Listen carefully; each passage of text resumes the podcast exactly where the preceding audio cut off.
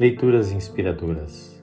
Leitura do livro Diário do Pioneiro, a biografia de Gunnar Wingren, fundador das Assembleias de Deus no Brasil.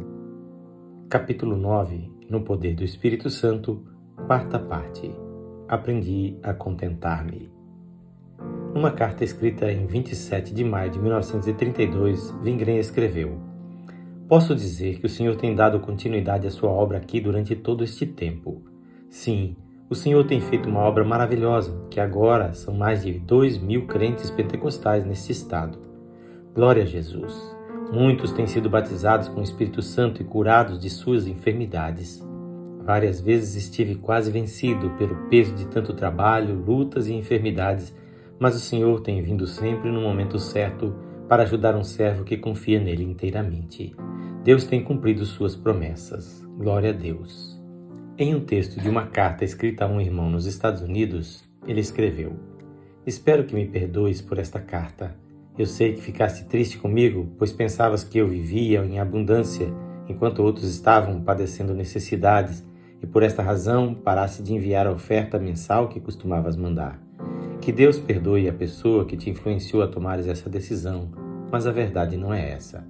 Se eu tivesse abundância, naturalmente teria te avisado disso e as ofertas teriam sido usadas para algum outro campo onde as necessidades fossem maiores. Fiquei muito triste quando compreendi que não tinhas confiança em mim, porém quero dizer-te que, neste caso, tenho boa consciência diante de Deus e dos homens. Louvado seja o seu nome. Devo dizer também que, desde que paraste de enviar a tua oferta, tenho ficado muito endividado. Se eu não tivesse clamado ao Senhor e Ele, na sua grande misericórdia, não me tivesse ajudado, não sei como viveria com a minha família, que é composta de oito pessoas. A igreja Filadélfia, em Estocolmo, sabe que o sustento que recebo de lá não é suficiente. Mas estes queridos irmãos de Estocolmo têm tantos missionários para ajudar que é um milagre poderem fazer tanto. Que Deus os abençoe. O Senhor conhece todas as minhas necessidades. Digo que sinto-me alegre e feliz em Jesus e Ele tem estado comigo durante todos esses anos no Brasil.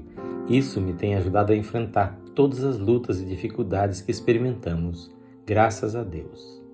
Falando das dificuldades econômicas, Vingren também escreveu o seguinte: Durante o ano passado, eu tinha uma dívida e então fizemos um esforço especial durante o último trimestre e passamos a viver com quase nada durante esse tempo para eu poder pagá-la. Minha família teve que andar de roupa velha e usada para que eu pudesse pagar as outras dívidas. E Deus me ajudou tanto que eu fiquei livre dessa carga. Espero não entrar mais numa nova situação de dívida neste novo ano. Somente o Senhor sabe de toda a agonia que passei no ano passado por causa dessas dívidas. E minha esposa é testemunha de como eu me preocupei sempre em comprar somente o mais necessário. A moeda brasileira subiu aqui neste último tempo, de forma que recebi menos pelos dólares a mim enviados. Mas eu agradeço ao Senhor por tudo, pois também poderia ter sido pior nós devemos sempre estar agradecidos. É muito bom quando podemos fazer isso e somente louvar o nome de Jesus. O Senhor é o que está na direção e Ele tudo fará. Ele sabe o que o seu servo necessita. Aleluia. É natural e compreensível que a esposa de um missionário também compartilhe da luta e da provação do seu esposo, sofrendo necessidades que não só atingem a família no presente, mas na educação das crianças e no futuro delas. Ela também divide a agonia e o sofrimento pelo desenvolvimento do trabalho espiritual na medida que colabora na obra. A irmã Frida, esposa de Vingren, foi também uma missionária fiel, perseverante e zelosa, que além do cuidado pela família, soube participar e ajudar no trabalho do seu esposo. Grande é a multidão de almas que ela ganhou para Jesus durante os anos de luta junto com seu esposo, primeiramente no Pará, durante aqueles anos tão difíceis e cheios de provações do trabalho pioneiro naquele difícil clima tropical, e depois durante os anos da fundação dos trabalhos no Rio de Janeiro. Muito poderia ter sido escrito sobre isso, mas eu me limitarei a relatar uma de suas cartas enviada para a Suécia em 27 de maio de 1932.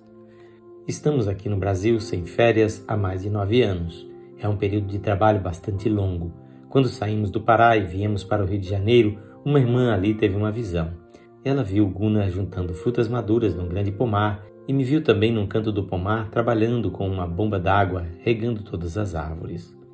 Somente o Senhor sabe das tribulações e sofrimentos que temos passado como preço por esse trabalho. Têm sido dias e noites de oração, lágrimas e agonia. Mas também não tem sido em vão, pois depois desses anos de trabalho, existem mais de dois mil crentes nesta cidade e neste estado. Glória ao Senhor. Durante todo esse tempo, tenho me sentido completamente esgotada dos nervos várias vezes e também sofrido do coração, mas o Senhor tem me ajudado e curado muitas vezes. O Senhor sabe de tudo. Não quero defender-me, pois não sou perfeita, mas aquele dia tudo revelará.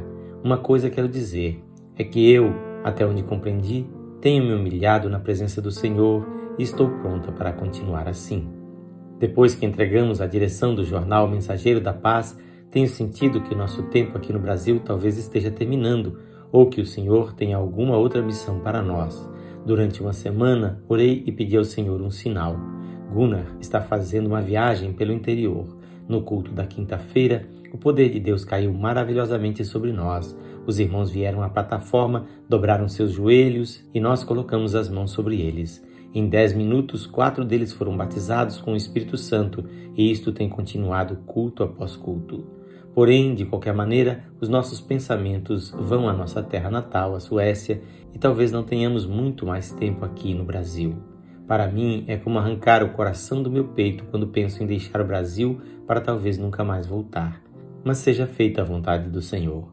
Gunnar tem estado enfermo durante tanto tempo que há muito não tem podido participar do trabalho. Porém, agora ele melhorou e começou a trabalhar outra vez, e parece que está cheio de forças e esperanças. O meu pedido de oração é, contudo, que o Senhor nos dirija pela Sua vontade. Na leitura de amanhã, iniciaremos o capítulo 10 deste livro. Quem faz esta leitura é seu amigo, pastor Edson Grando. Que o Senhor Jesus enriqueça com alegria e paz a sua vida.